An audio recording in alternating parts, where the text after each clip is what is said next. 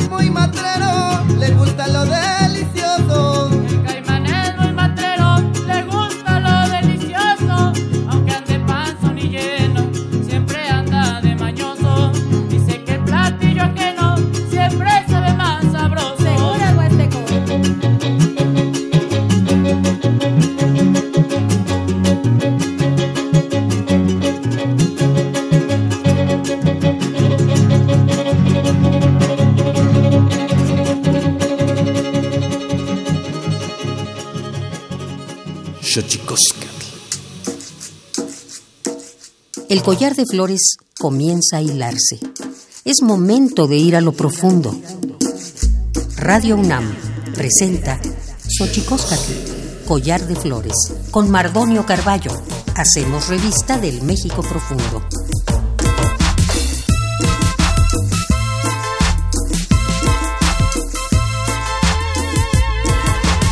Hola, ¿qué tal? Muy buenos días. Bienvenidos a Xochicoscat, collar de flores, este collar que se va desenredando para hablar de los pueblos indígenas, de los pueblos campesinos, para hablar eh, de los derechos humanos en este país. Xochicoscat, un collar para entender este país. Hoy vamos a estar llenos de guapango. Cada último programa de mes tendremos a un grupo invitado para que nos ayude a distender todo lo que aquí se habla. Esto es Xochicoscat, Collar de Flores, Radio UNAM. Ya estamos aquí. Xochicoscat.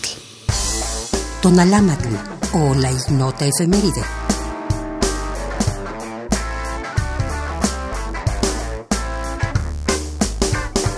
...28 de mayo de 1987... ...Día Internacional de Acción por la Salud de la Mujer... ...para resolver las diversas causas de enfermedad y muerte... ...que enfrentan las mujeres hasta nuestros días...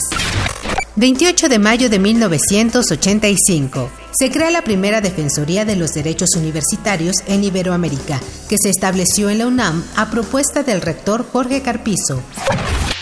30 de mayo de 2003.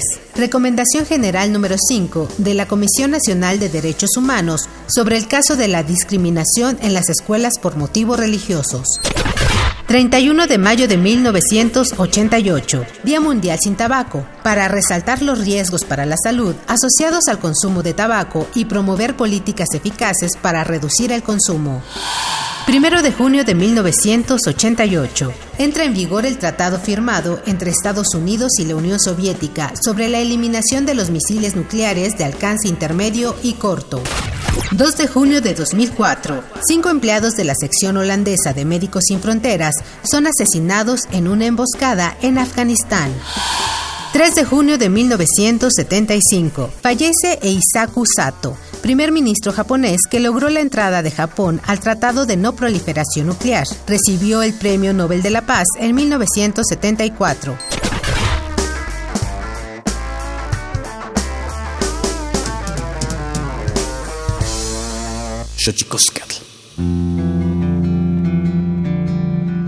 La Comisión Nacional de los Derechos Humanos presenta Sanili o La Conversa Quien tiene más saliva, traga más pinole.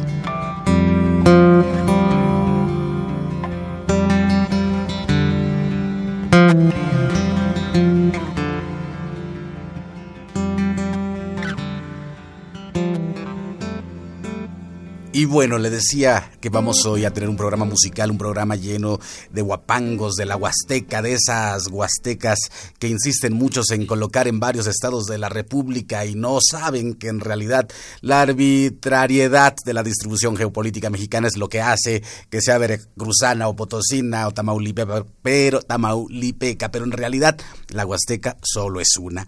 Y hoy nos encontramos que la Huasteca extiende, se extiende por la Ciudad de México México, sobre todo por el subterráneo, por las líneas del metro, y ahí nos encontramos, ni más ni menos que a un trío de Huasteco que se llama tres en línea por obvias razones. Están con nosotros ya aquí en Xochicoscat, Collar de Flores, Radio UNAM. Estamos en las redes sociales, arroba Radio UNAM en Twitter, Radio UNAM en Facebook y yo soy como Mardonio, arroba Carvalho en eh, Twitter y estamos ya con Elba Acosta Iván Cázares y Horacio Puga, y juntos son tres en línea. Muchachos, ¿cómo están? Muy bien, gracias. Bueno, les platico un poco.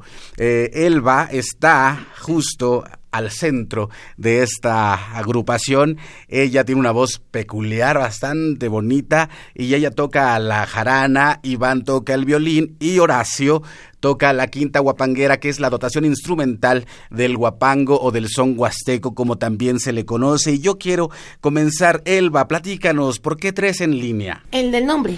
Sí, señora. Eh, bueno, básicamente se centró la, la intención del nombre para crear una identificación con las personas de la ciudad.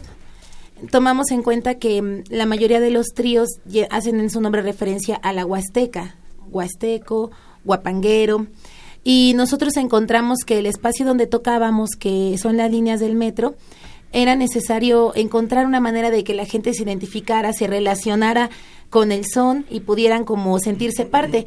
Y bueno, pues dijimos, si tocamos en las líneas del metro y somos tres en trío, pues tres en línea suena bastante citadino, bastante en congruencia con lo que hacemos. Fue encontrar una congruencia. Iván, Iván, que está en el violín huasteco, platícanos un poco también cómo, es que se da el encuentro, porque para los que nos están escuchando aquí en la radio, en Radio UNAM, eh, el encuentro se da literalmente en las líneas del metro y bueno yo quisiera ir como a ese primer eh, a esa a, ese primer chispazo que hace que hoy eh, estén eh, en las puertas o a las puertas de grabar su primer disco. Bueno este yo ya trabajaba en el en la línea del metro con otro compañero Elba también este a la par también la conocí hace cinco años también ahí en el metro pero no éramos este compañeros de trío solamente de de, del boteo, como le llamamos, allá abajo en, el, en la línea, ¿no? Bueno, sucede que yo en ese tiempo este, pertenecía también a otro trío y, bueno, por circunstancias nos tuvimos que separar.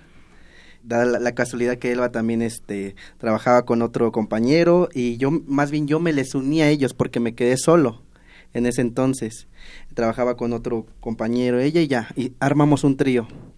Después llegó un cuarto integrante al grupo, pero en ese entonces no era tres en línea todavía, era tenían otro nombre ellos y después este eh, ella también se tuvo que separar de su compañero por cuestiones también como de que nos conviniera en el en el en el bote, ¿no? O sea, no te dan lo mismo que si eres son cuatro, que son dos, te dan los mismos dos pesos, ¿no?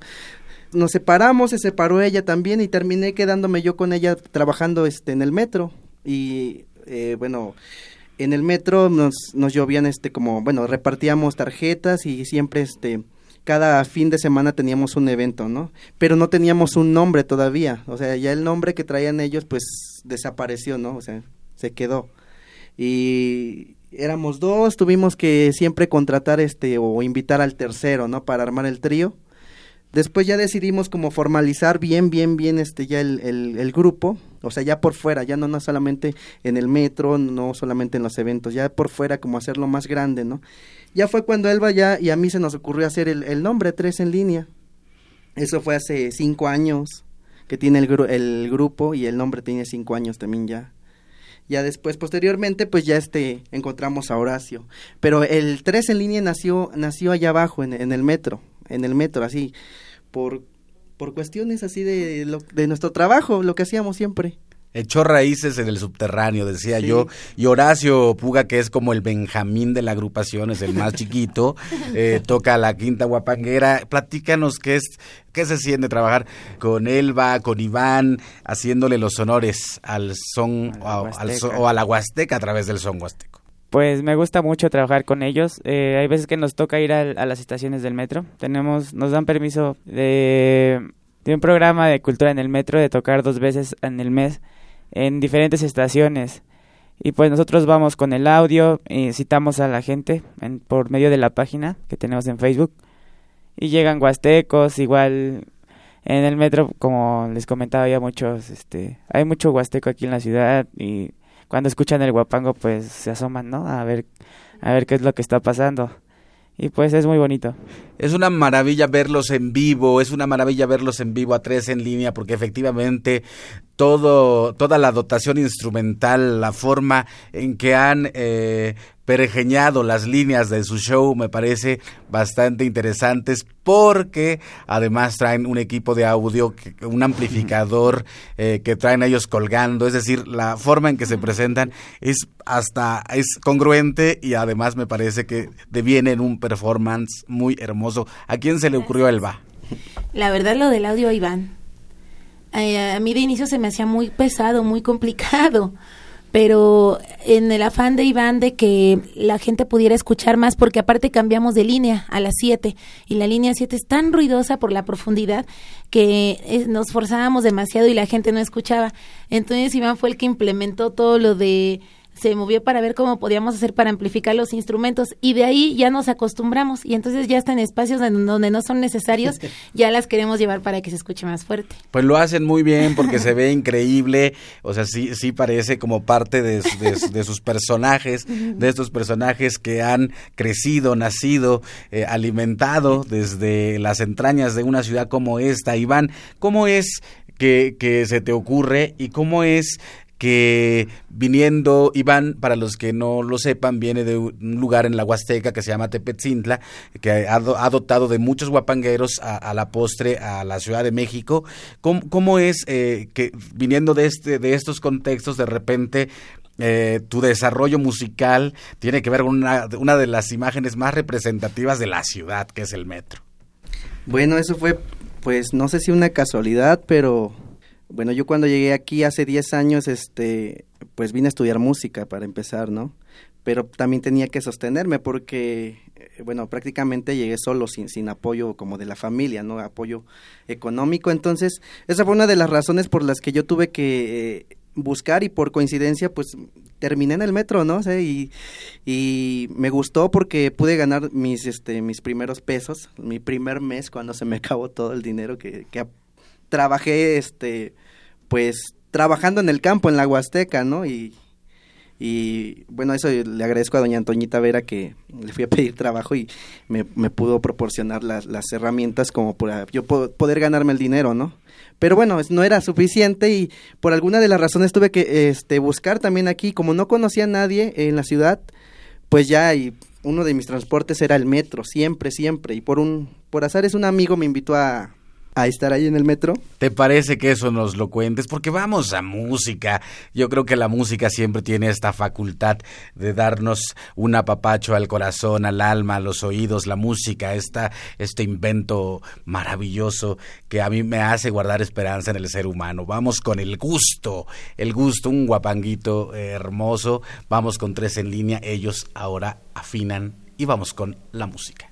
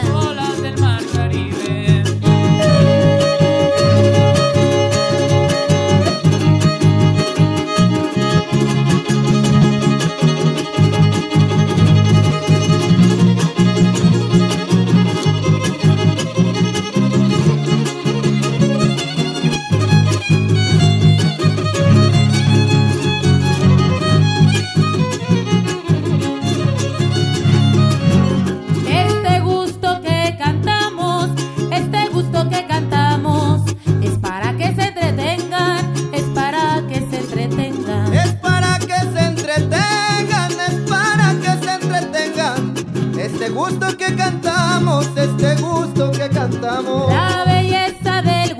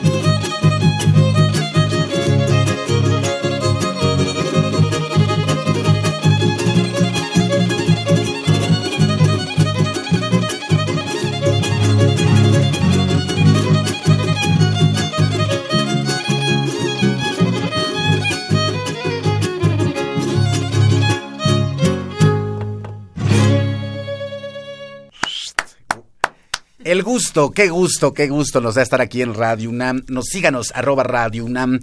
Estamos ahí como en Twitter, como Radio, arroba Radio UNAM, en Facebook como Radio UNAM. A mí si me quieres seguir, estamos ahí en arroba Mardonio Carvalho y estamos platicando con tres en línea. E Iván estaba a punto, antes de que la música interrumpiera nuestra charla, de platicarnos cómo había sido su primera vez, maestro. Mi primera vez, bueno. Regresando a mi primera vez, pues ya este les comentaba que llegué aquí a la ciudad y un amigo me invitó, este Sergio Campos, que le llaman el sonecito ahora, es, este, pues yo le mando saludos también. Fue quien me, este, él trabajaba en el metro, él ya trabajaba en el metro y él fue el quien me invitó, al, así la primera vez, así a mes y medio de llegar a la ciudad y pues no sabía ni moverme ni nada de eso, pero y me daba mucha pena eh, llegar al metro y tocar, mucha pena eh, por las cuestiones de, por cuestiones personales, ¿no? Así de tocar en el metro, trabajar en el metro era muy penoso. De ahí, bueno, pues este, todo el gusto de la música huasteca, pues ya lo traía, la música y todo eso, pero aparte de eso a mí me gustan otro tipo de ritmos y, y también me gusta mucho la ciudad, o sea, me gusta mucho mi, pueblo, amo, mi pueblo, amo mi, mi tradición, toda la, la, tradición que traigo detrás de mí, pero también me gusta todo lo, podemos decirlo, nuevo también. O sea, me gusta la ciudad, me gustan los edificios, me gusta hasta un poco el estrés también de, vivir aquí.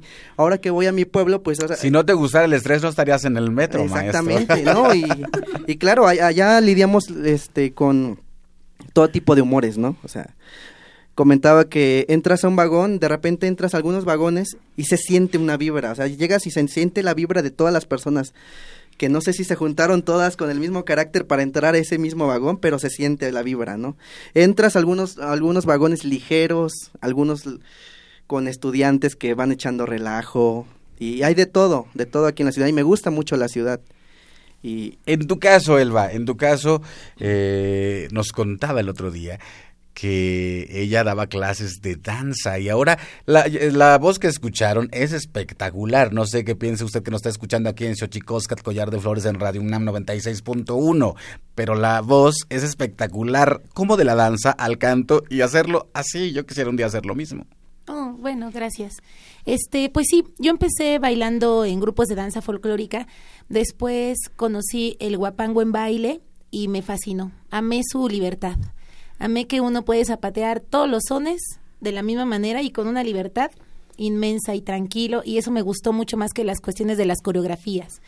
Y de ahí un día estaba escuchando guapango y este a la persona de la guapanguera se le rompió su cuerda y la dejó de tocar y en lo que la cambió y la volvió a poner cuando el instrumento entró yo dije, yo quiero aprender a tocar. Fue la primera vez que pude entender lo que significaba un instrumento cuando lo dejé de escuchar y lo volví a escuchar. Y de ahí quise aprender a tocar.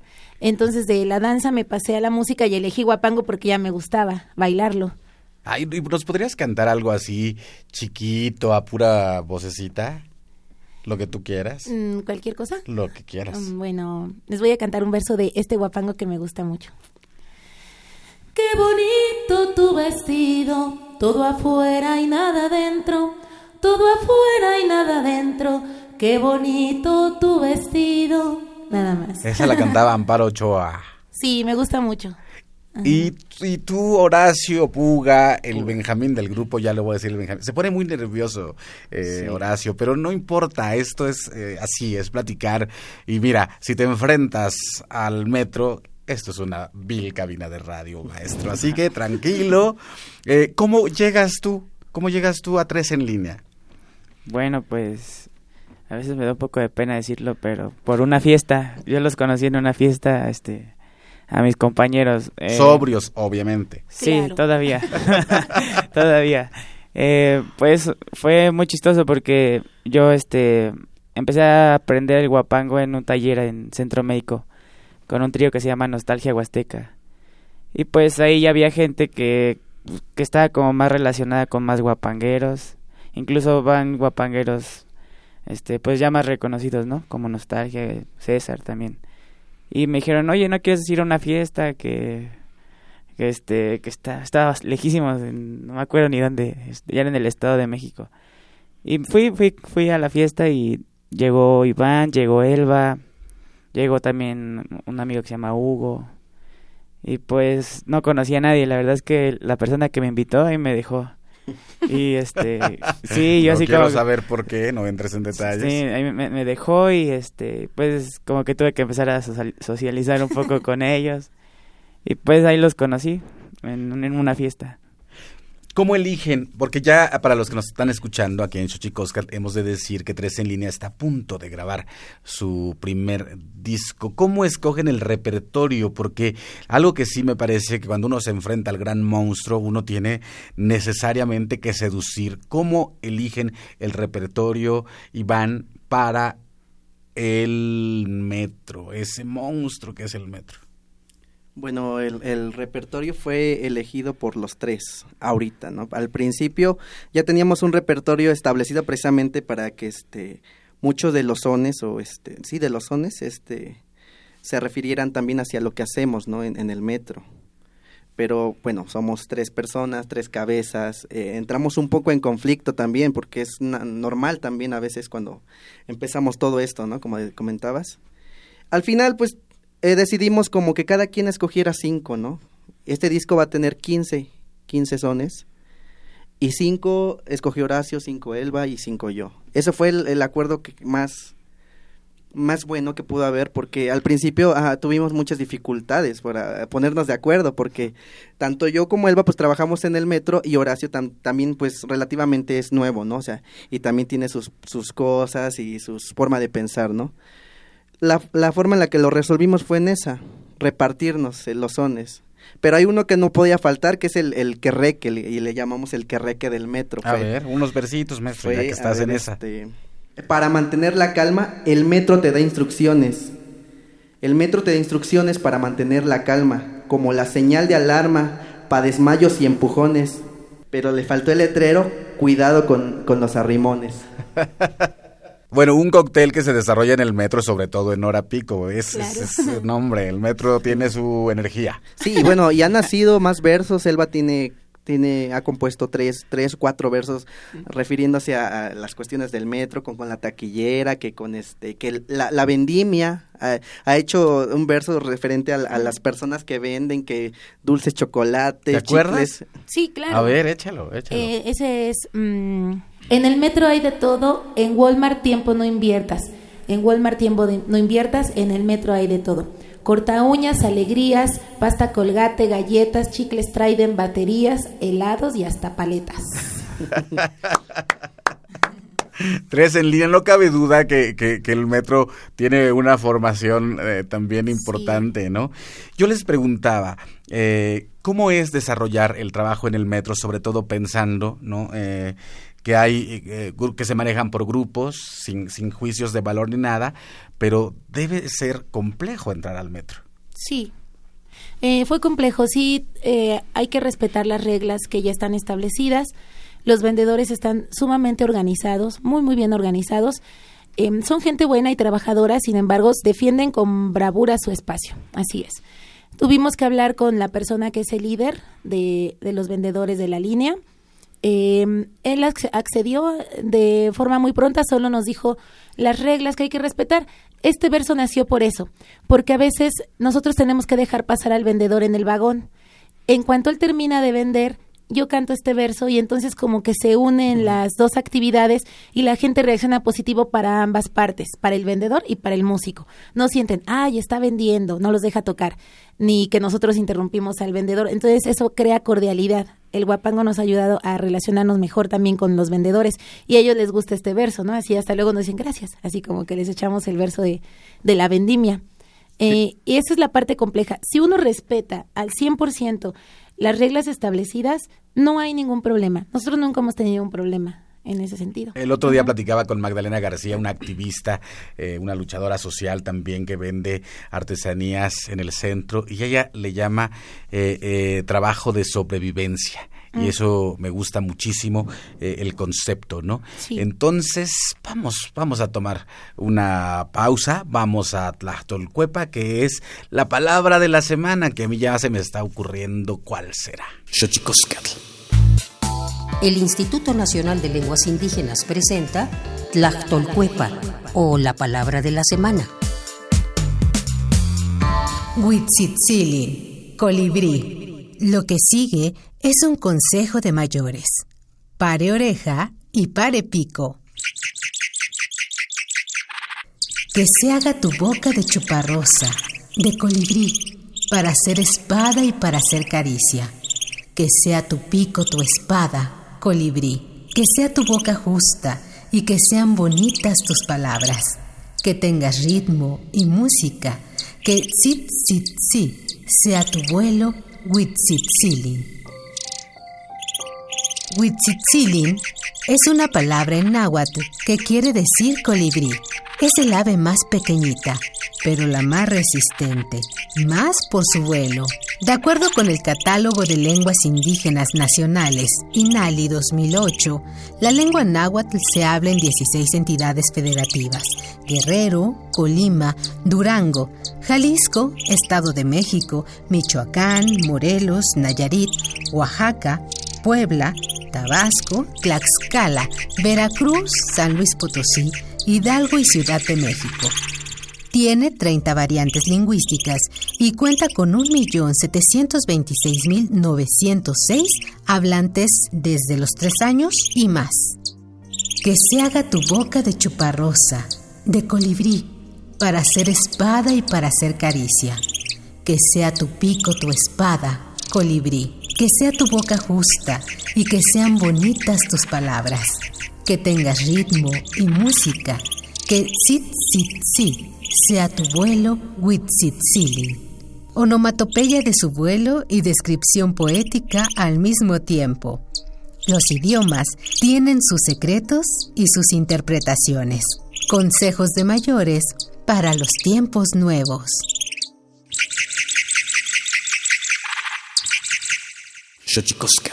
Pluriversos PUIC, un mundo culturalmente diverso. Espacio en colaboración con el Programa Universitario de Estudios de la Diversidad Cultural y la Interculturalidad.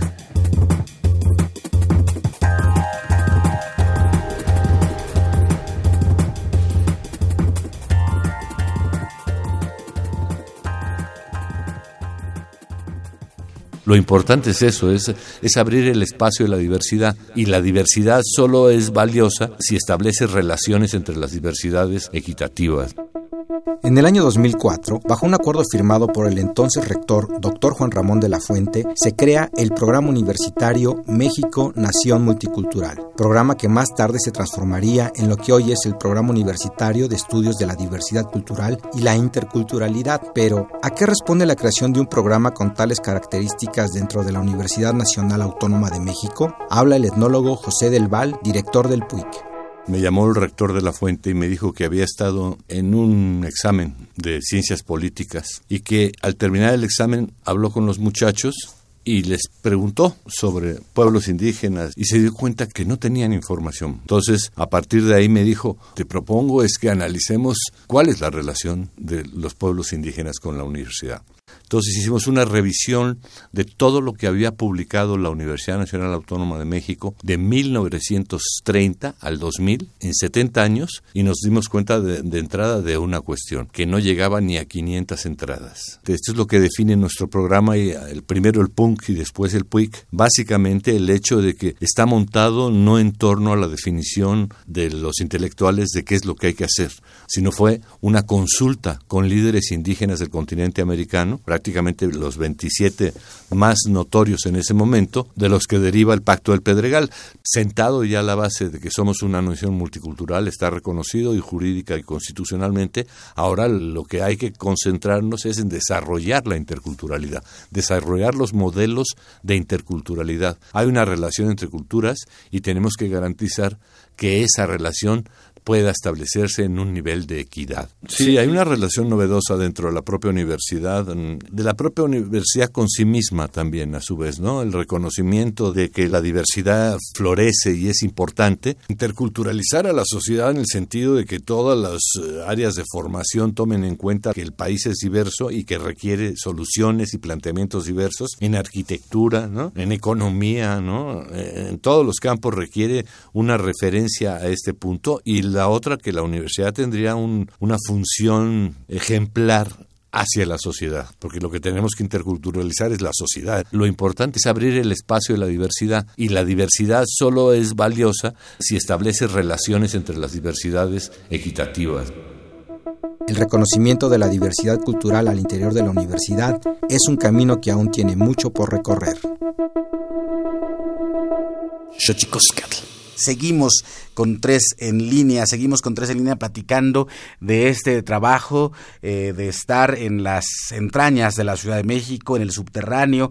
Yo decía que en el subterráneo echando raíces y me platicabas, Horacio, el otro día que tú vienes de una formación también eh, de un centro cultural importante en la Ciudad de México. Sí, pues yo salí de la escuela de iniciación a la música y a la danza del Centro Cultural Olinjoliscli eh, estuve ahí en la escuela 10 años. ¿10 añotes? 10 años. ¿Qué, ¿Qué estudiaste? Ah, bueno, yo estudié guitarra clásica, pero también a la par estudiaba música tradicional mexicana.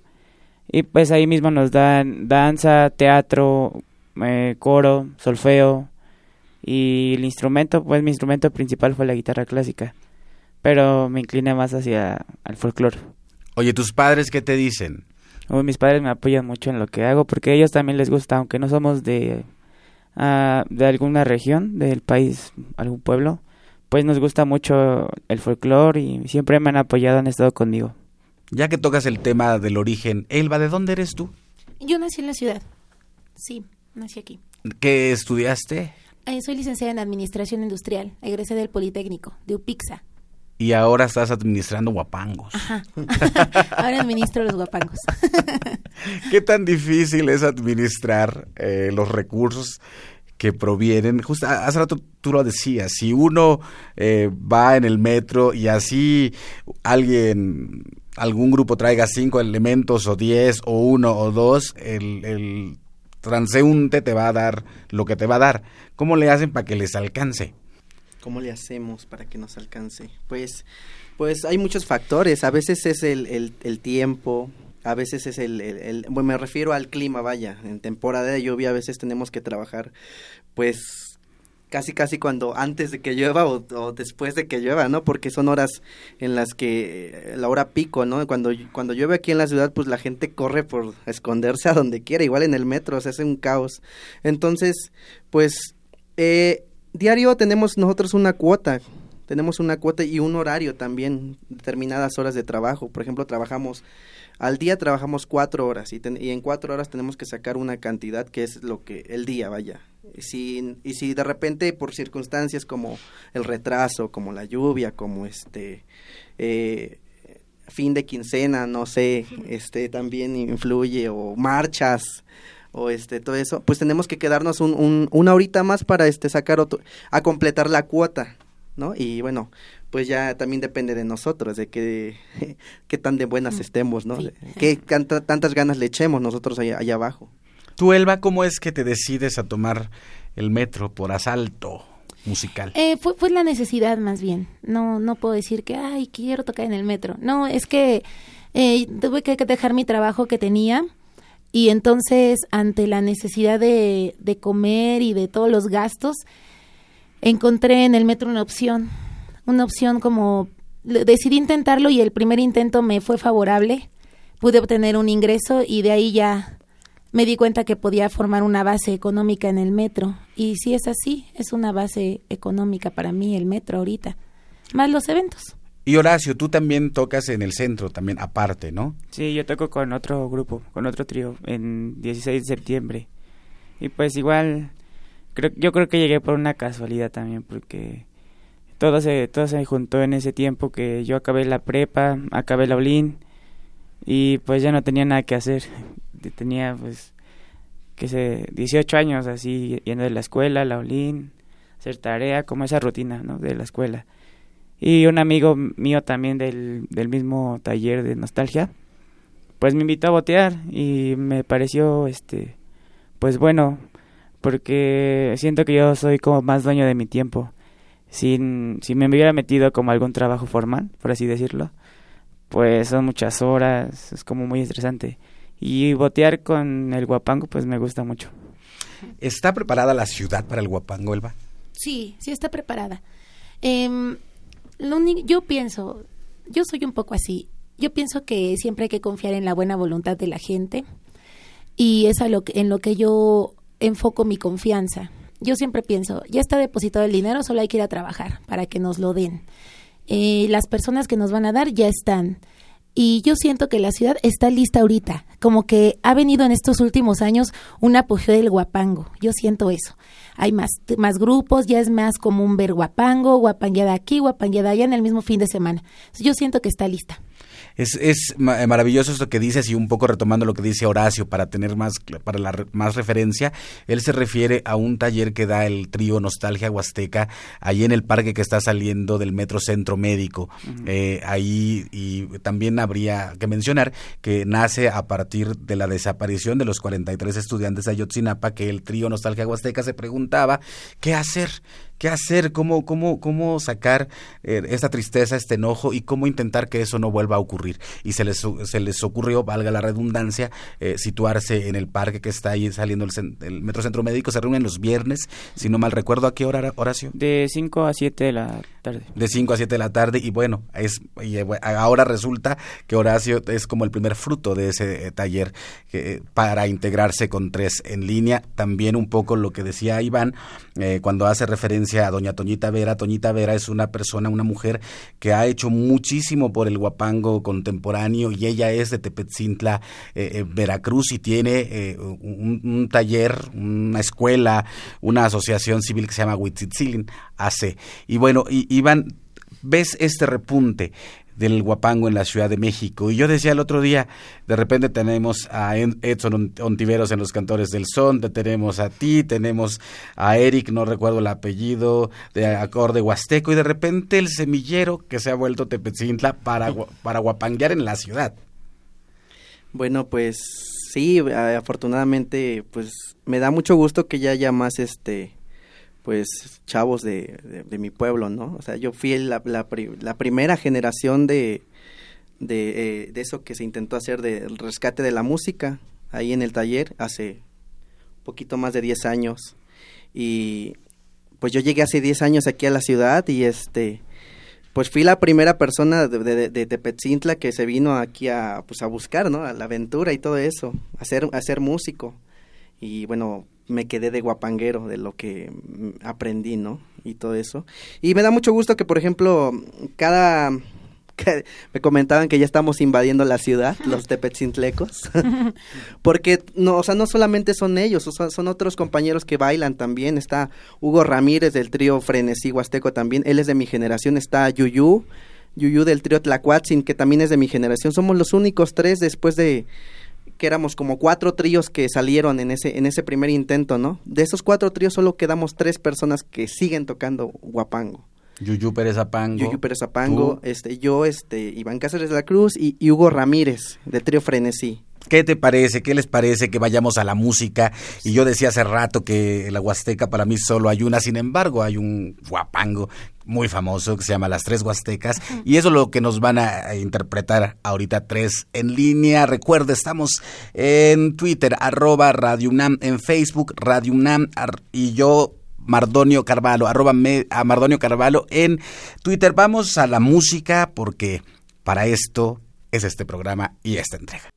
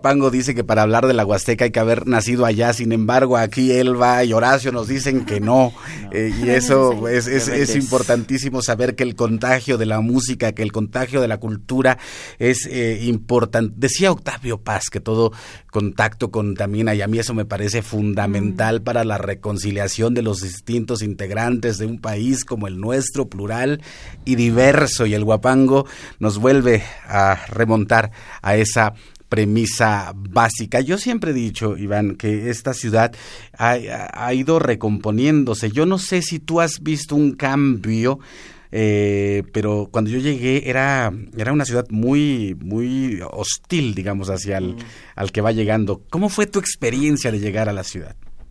Pues eh, un monstruo, sí, al principio. Miedo. El- la- el- justo el- mi primer pie hacia afuera de la terminal, o sea, me, me timaron en el taxi, ¿no? Me, Te dieron tu bautizada. sí, no, era un que unos un kilómetro que tenía que llegar y me, o sea, sí me llevaron eso, pero me cobraron casi 500 pesos y fue una de esas experiencias y me perdí en el metro, me perdí muchas veces.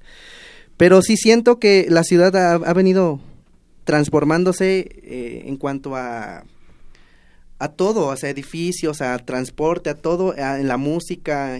Cuando yo llegué no había tantos tríos, o sea, hay muchos tríos ahora, pero los tríos de ese entonces eran los reconocidos de- del maestro Rolando, ¿no? Este trío Los Chiles, trío Aurora, trío este eh, Aire Huasteco, que tal vez algunos ya ni siquiera tocan, ¿no? Pero eran los que mandaban, se se pu- puede decir, un poco en la ciudad, ¿no?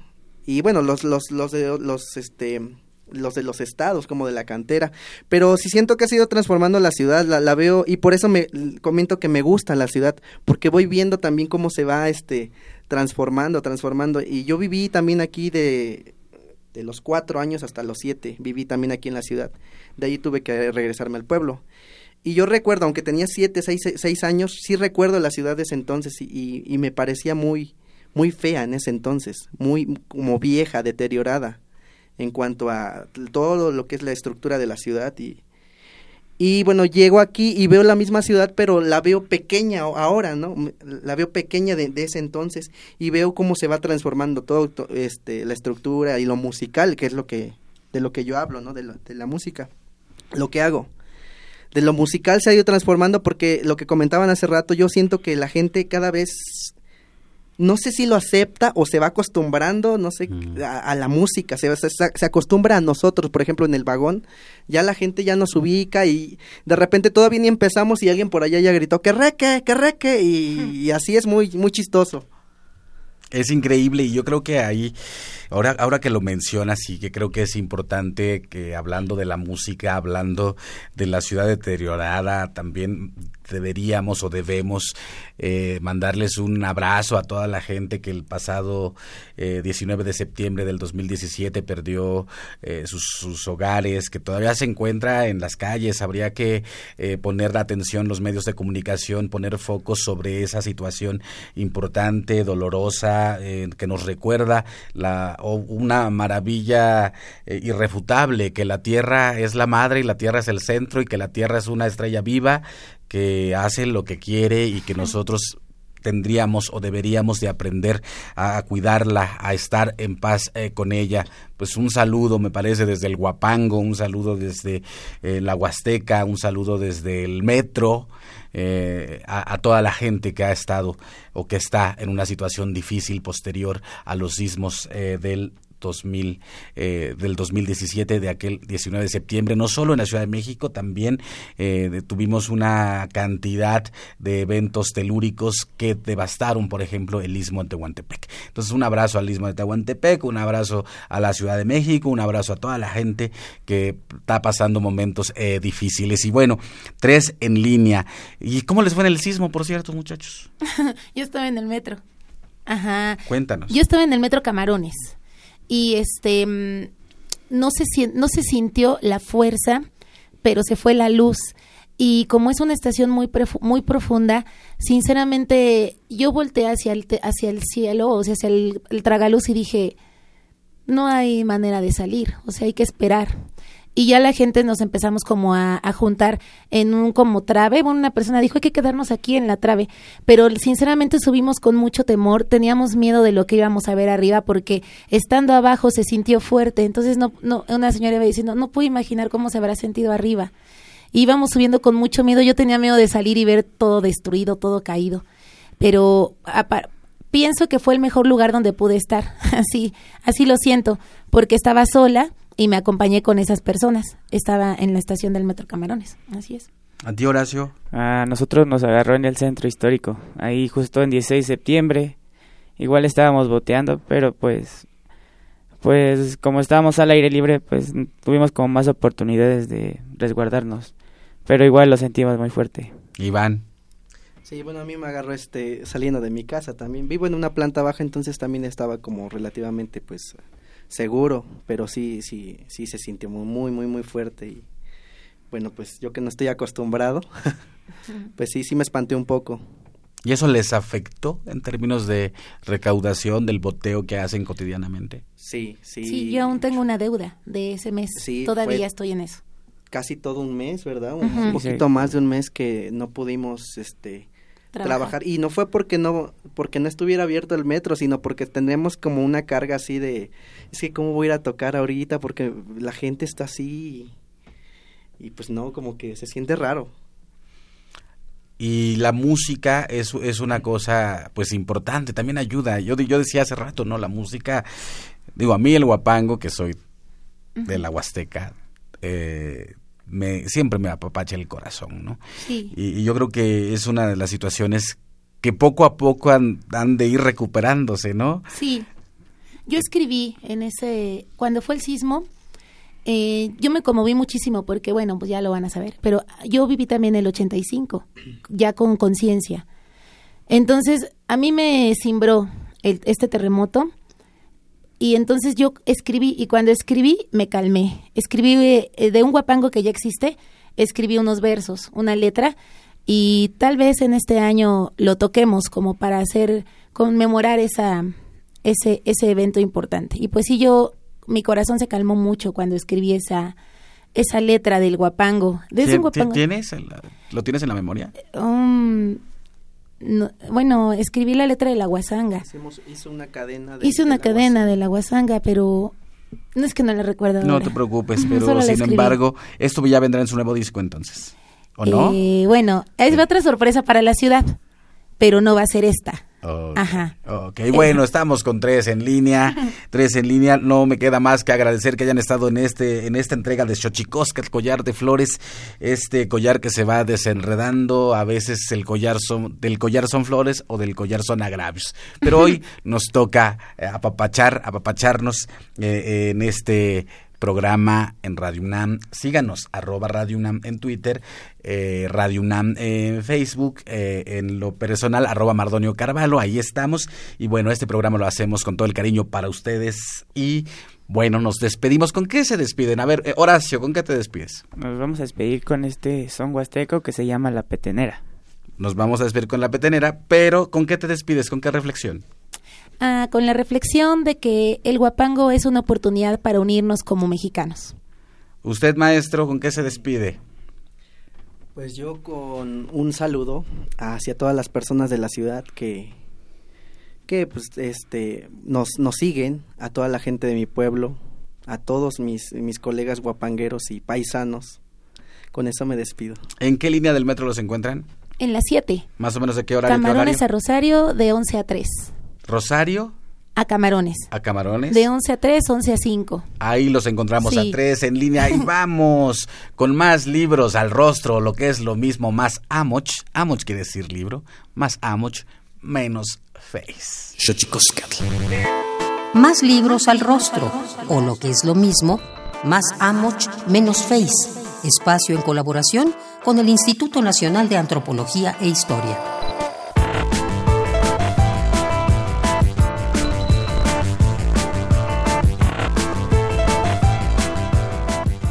Diablos, insurgentes e indios. Esta ocasión, el norte de Guerrero es la fuente de inspiración para la escritora Annie W. Johnson, donde conoceremos la verdadera cara de los diablos de Telolapan Guerrero, los cuales no representan el pecado ni la maldad, sino aquellos diablos insurgentes que encarnan un espíritu rebelde que le dio patria a los mexicanos con la gesta independentista. El libro Diablos Insurgentes e Indios muestra la tradición que los habitantes de este pueblo retomaron en torno a este acontecimiento por medio de tradiciones orales, performativas y materiales involucrados en la realización del concurso de diablos que se realiza. Este libro lo puedes encontrar en librerías de Lina y librerías de Educal.